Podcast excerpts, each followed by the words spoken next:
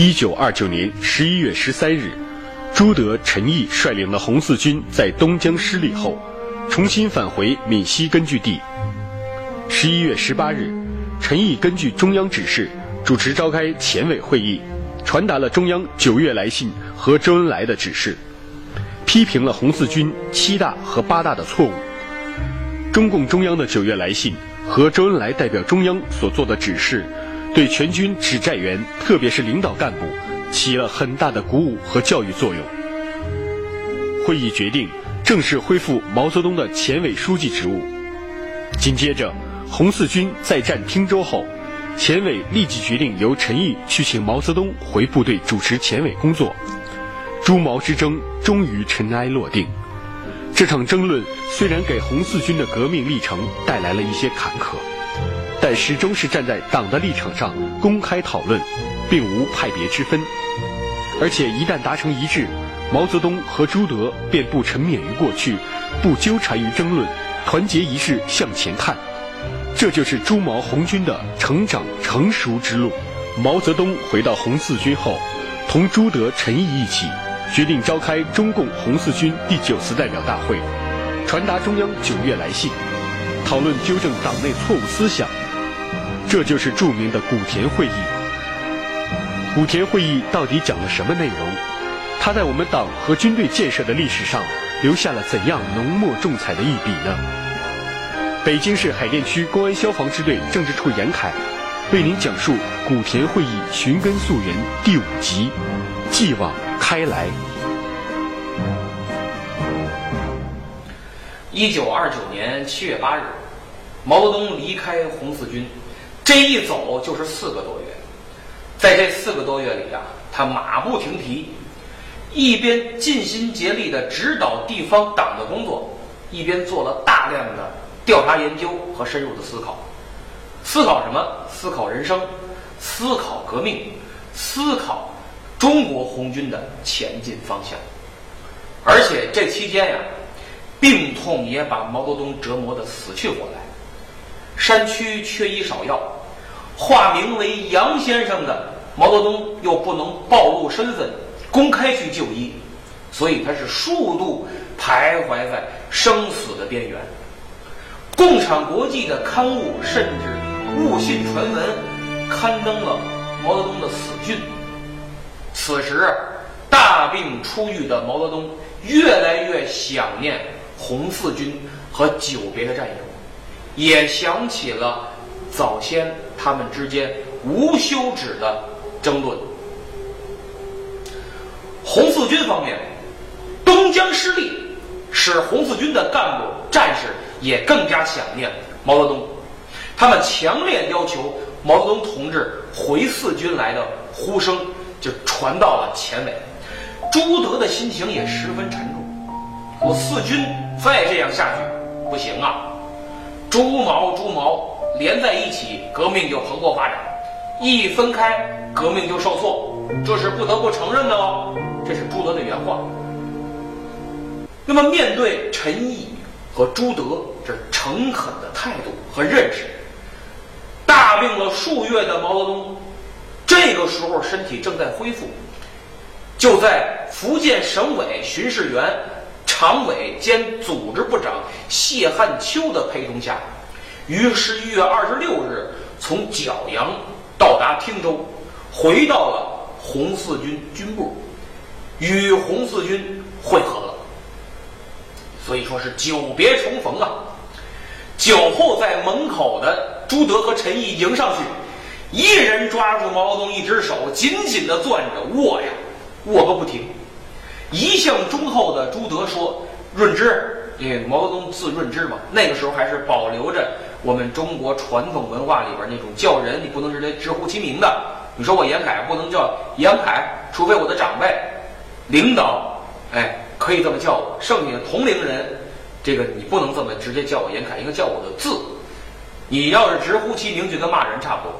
所以朱德就是很忠厚，朱德同志很忠厚，拉着毛泽东的手说：“润之啊，中央来信了，你是对的。”以前的意见我收回，陈毅更是爽朗和坦诚地说：“润之啊，我向你检讨。”毛泽东一看，也是很表示歉意。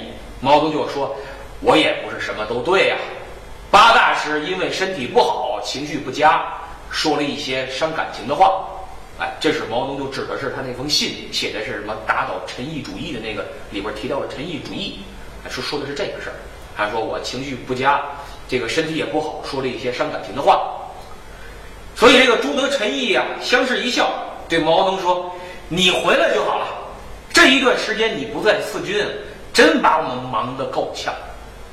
毛泽东也报以真诚的笑容，他说：“过去的就让它过去，我们齐心协力。我就不信我们有办不成的事。”所以场面非常感动，也很令人欣慰。患难与共的战友，几句亲切的对话。顷刻间，三人是尽弃前嫌。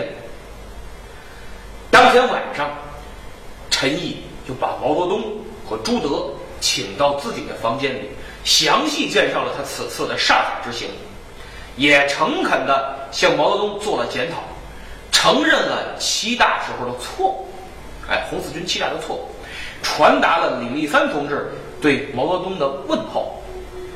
毛泽东赞扬中央九月来信写得好，就问是谁写的？陈毅说是大家讨论，我起草的。周恩来同志看过，几乎一字未改，就通过了。所以毛泽东啊，也是，也是感觉很震惊啊。他觉得陈毅的思想水平提高的这么快。能够认识到问题的严重性，能够承认自己的错误，回到正确的发展轨道上，这么快的时间，真的是毛泽东心里非常高兴，也感觉陈毅很不错。所以这样一来，毛泽东的身体和精神就恢复的非常快，恢复的非常快。那么中央的九月来信肯定了毛泽东提出的工农武装割据。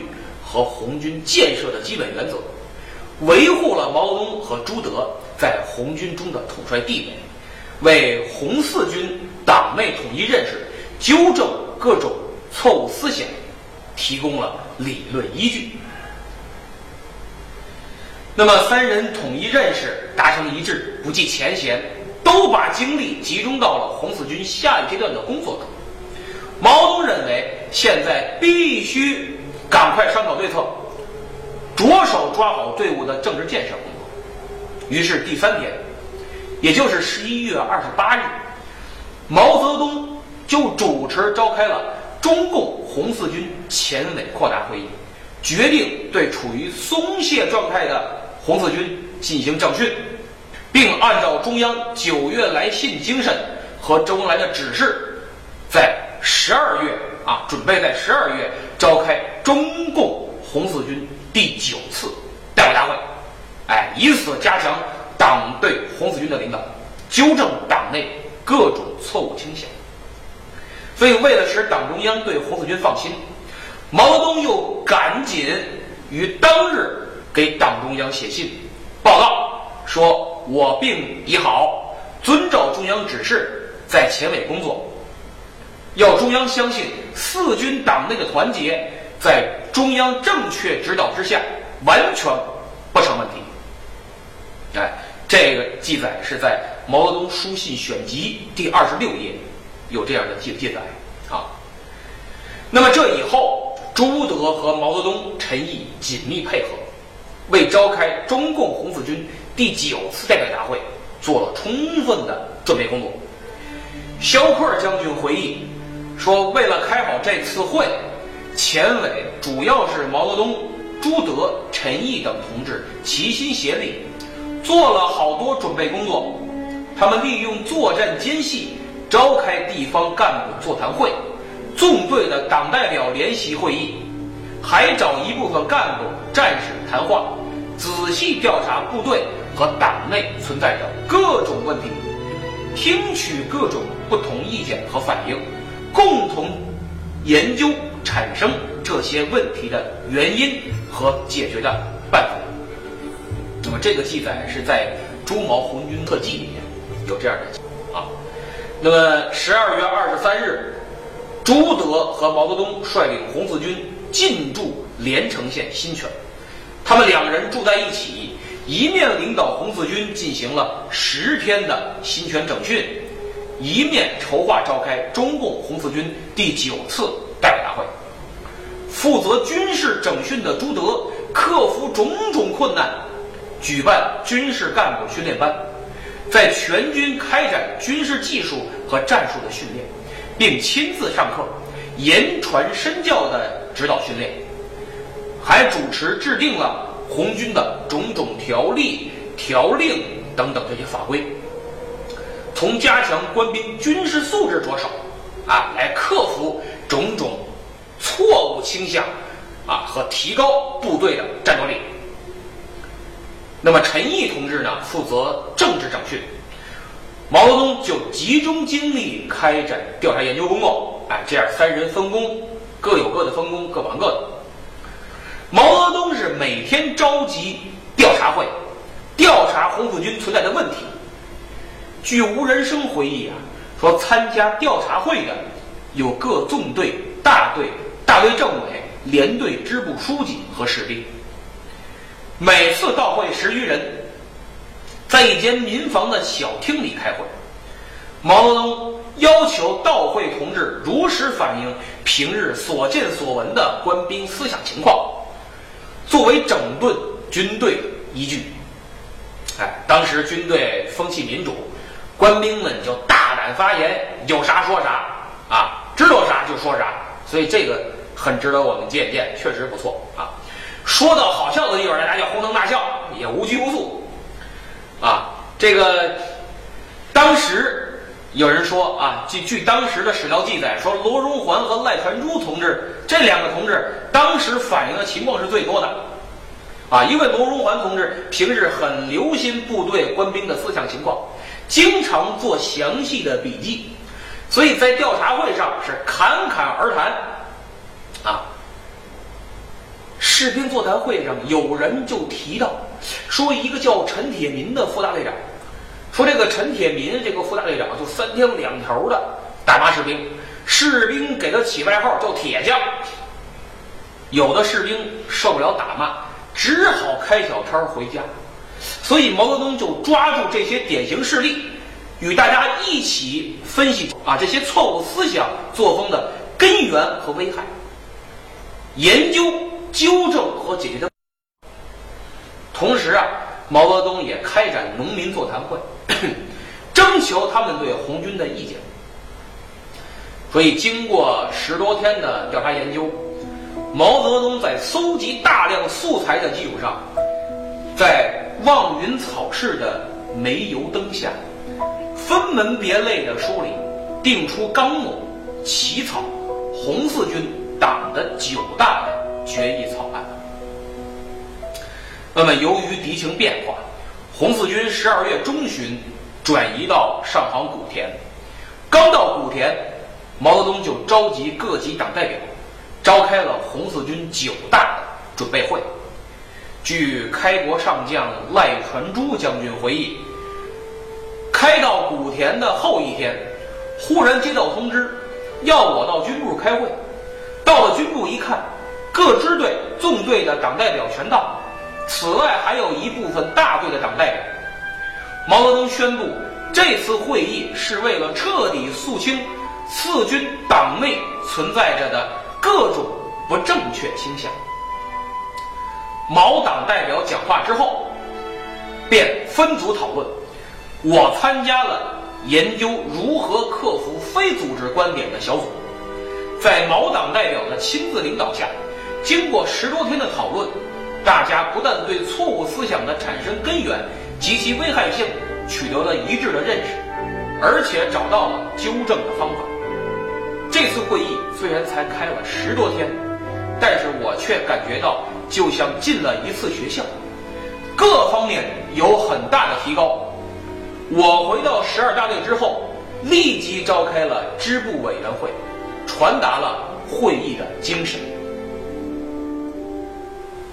所以，红四军党的九大的各种提案，都是在大会前就由这个前委召集开会起草，前委审查以后提到大会，哎，审查以后才提到大会，所以准备很充分，绝不会像上次八大那样无组织状态，吵吵吵吵了三天毫无结果。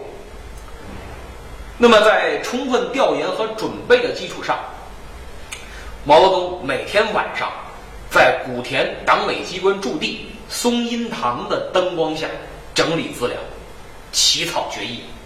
十二月二十六日，又是一个不眠之夜。油灯里的油燃烧完了，毛泽东让秘书宋玉和从厨房里找来松枝，做成火把，继续写作。突然，一丝火星溅到毛泽东的棉衣上，滋滋的冒起了烟。宋玉和赶紧将火星掐灭。毛泽东抬头笑了笑，又若无其事的伏案奋笔疾书，直到天亮。为什么直说这一天呢？因为这一天本是毛泽东三十六岁本命年的生日之夜。日理万机、殚精竭虑的他，忘记了这个特殊的日子。就这样，毛泽东最后完成了中国共产党红军第四军第九次代表大会决议案的起草修订工作。古田位于福建省上杭县东北部，是被梅花山南麓莽莽群山怀抱着的一个狭长型集镇。据说，这群山中有一采梅岭，岭下有一丘田，形似田字，故有人以“古垦之田”来称谓此地。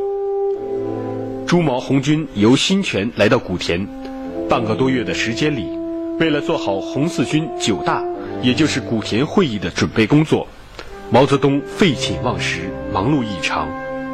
白天，他连续召集各种调查会、座谈会，与支队、大队基层干部和兵士代表，一道揭露存在于四军中的种种错误思想和不良倾向，分析其产生的原因。晚上。在前委机关驻地松荫堂的灯光下整理资料，起草决议。由于中央的指示性和长达近一个月的细致的准备，红四军中关于重要问题已经基本统一了认识，接受了中央的指示，所以红四军九大及古田会议召开的时机已经成熟了。一九二九年十二月二十八日。天上纷纷扬扬的下起了雪，雪花覆盖了古田的山川和大地，也给采梅岭下的曙光小学披上了洁白的盛装。古田会议就在此胜利开幕。会场里燃起了数堆篝火，像霞光一样火红，像太阳一样热烈。一百二十多名代表围火而坐，他们的衣着虽不考究，有的还打着补丁，却个个精神振奋，神采飞扬，不约而同的把头转向挂有中国共产党红军第四军第九次代表大会红色会标下的主席台。陈毅首先传达了中央九月来信，还在大会上做了关于废止肉刑和反对枪毙逃兵问题的专题发言。朱德则做了军事报告，从红军建军一直谈到目前，全体代表受到了极大的鼓舞。毛泽东站在主席台，习惯性的将左手撑在腰间。做了政治报告，他开头就说：“同志们，大会主席陈毅同志要求我来向大会做报告。我想报告一些什么东西好呢？依我看啊，红军第四军的共产党内存在着各种非无产阶级的思想，这对于执行党的正确路线妨碍极大。若不彻底纠正。”则中国伟大革命斗争给予红军第四军的任务是必然担负不起来的。首先，我要先讲一讲关于单纯军事观点这个问题呀，至关重要。不搞清楚单纯军事观点的来源、表现和危害，对于我们四军如何建设就会无从下手，也就不可能取得进步。红军自从成立以来，单纯军事观点一直没有得到很好的解决，还在红军一部分同志中非常发展。红军与白军的任务是不相似的。如果单纯是为了打仗，红军确实与白军没有什么区别。但是我们既然是红军，是人民的军队，就要与白军不一样，就不能只认打仗这一项工作，才能得到人民的拥护和支持。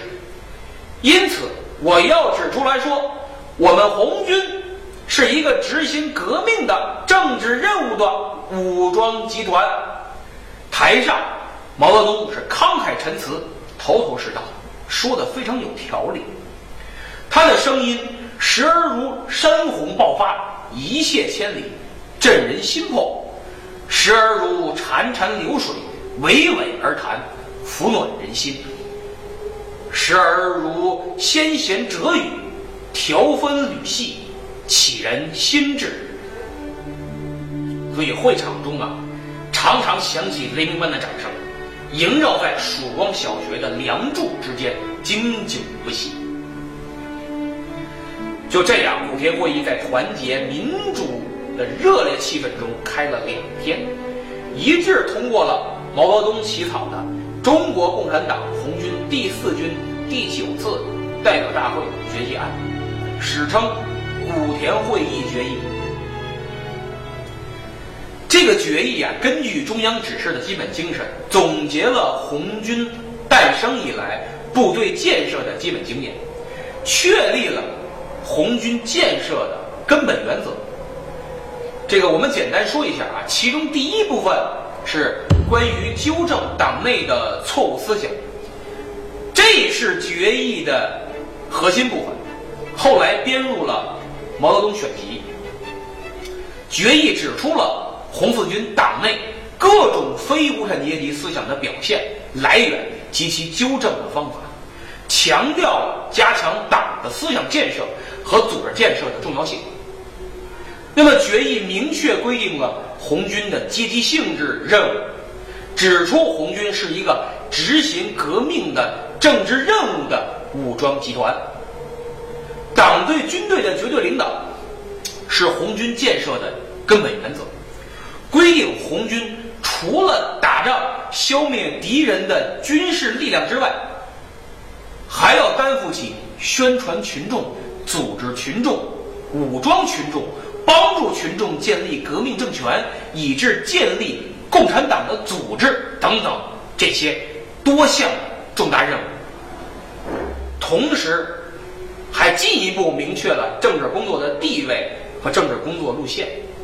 阐明了必须在军内外建立正确的关系，对敌军采取正确的政策。通过了古田会议决议以后，大会重新选举了朱德和毛泽东等十一位同志为中共红四军前敌委员会委员，毛泽东重新当选为前委书记，会议胜利闭幕。古田会议在团结、民主、热烈的气氛中开了两天，全体代表热烈讨论了中央的指示信和毛泽东做的政治报告，并通过批评和自我批评的方式，总结了经验教训，统一了思想认识，一致通过了毛泽东起草的《中国共产党红军第四军第九次代表大会决议案》。大会改选了前委，毛泽东任前委书记。至此。古田会议完成了全部议程，胜利闭幕，历史就由此翻开了全新的一页。根据参加会议的代表回忆，在古田会议闭幕的那一天，大家都非常兴奋。一宣布闭幕，全场就激动地呼起了口号。决议上报中央后，主持中央军委工作的周恩来手捧着决议，欣喜异常地说：“对，我们的军队就应该这样办。”红四军积极学习贯彻决议精神，干部战士的思想觉悟显著提高，部队中各种不良倾向逐步克服，呈现出一派新的气象，昭示着人民军队建设史上一个历史性的转折。那么，古田会议的历史贡献是什么？对现在又有哪些启示呢？经过古田会议的洗礼，红四军面貌为之一新，士气空前高涨，战斗力显著提高。一九三零年一月初，国民党军队对朱毛红军的第二次会剿被成功打破。毛泽东非常高兴，挥笔写下著名的《如梦令》元旦。由此我们可以看出，思想建党，政治建军，这是古田会议的核心思想和伟大创造。中共中央在二月一日给广东省委的信中就提到：“润之现已复职，中心的政治领导亦已确立。”此稍可使中央放心。毋庸置疑，古田会议在我们党和军队建设的历史上留下了浓墨重彩的印记，可以说为我们中国革命的事业发展做出了不可磨灭的巨大的贡献。所以，我们党几代领导人啊，我们党的各种中央会议、重要的文献。都对古田会议的意义、价值、贡献做了深刻的揭示，做了高度的评价。比如说延安整风前夕，毛泽东就要求将古田会议决议印发到部队的各级干部手中啊，当做教材，要要求干部们加以熟读，作为教材好好学习。所以，古田会议的历史贡献很多。但我们简单的说啊，简简单单的、很不全面的概括，主要有三个方面。第一个方面，就是在党和军队的关系上，古田会议牢固确立了党对军队实施绝对领导的根本原则和制度。这个就不用多说了，我们讲了前四回，这个。党对军队是不是实行军队领导的，大家已经很清楚了啊！如果不实行军队领导，我们的革命一再的受挫，我也不在此赘述了，已经讲得很清楚了，我就不多说了啊。那么第二个方面，就是在党的建设问题上，古田会议明确提出了以思想建党为核心内容的党的建设的方略。我们党当时啊，由于成分比较复杂。所以党员组织上入党，但思想上并没有入党，这个情况还是比较普遍的。在古田会议之前，因为红军中很多人是从旧式军队军阀里边瓦解分化过来的，哎，那么在他们中间就存在着大量的单纯的军事观点。我们据一九二九年五月的统计。红四军约有四千人，其中党员一千三百二十九人，占百分之三十三点二。这些党员成分比重啊，分别为：工人占百分之二十三点四，农民占百分之四十七，很大，几乎一半；小商人占百分之八，学生占百分之十四，其他一些人占百分之七。所以古田会议。就针对这种情况，第一次从理论和实际的结合上，鲜明地提出了和深刻地阐述了着重从思想上建党的啊这么一个方略。比如，他规定党内教育和党性培育的基本内容和科学方法，规定了发展新党员的基本条件、标准和对不合格党员的。一个组织的处理措施等等，所以它有效的解决了以农民成分为主体的共产党怎样搞好自身建设这么一个重大问题。所以在后面的各个历史时期，我们有很多不是工人阶级的成员，到了党的队伍中间之后，通过思想改造、世界观的重塑，就成长成为忠实的共产党战士。哎，那么第三个方面的贡献，就是创造性的制定了一条以政治建军为核心内容的建军道路。我们前几讲讲了那么多，都在解释红军在创建之初面临的困难挑战啊，这种非常严峻，不管是内部的还是外部的。所以在这样情况下，古田会议主要是围绕着要建设一个什么样的军队，怎样建设军队，怎样建军，做了一个深入的探索，描绘出建设人民军队的蓝图。开辟了一条具有中国特色的马克思主义的建军道路。古田会议所提出的以政治建军为核心内容和鲜明特色的建军路线，使我们军队跳出了农民起义军兴衰成败的这么一个历史周期率，摆脱了旧军队的羁绊和影响。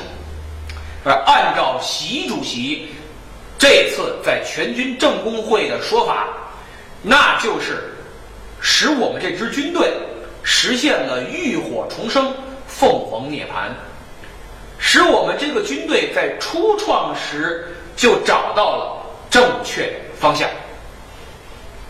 啊，所以我们综合起来，回头看这三个贡献，三个历史性的贡献。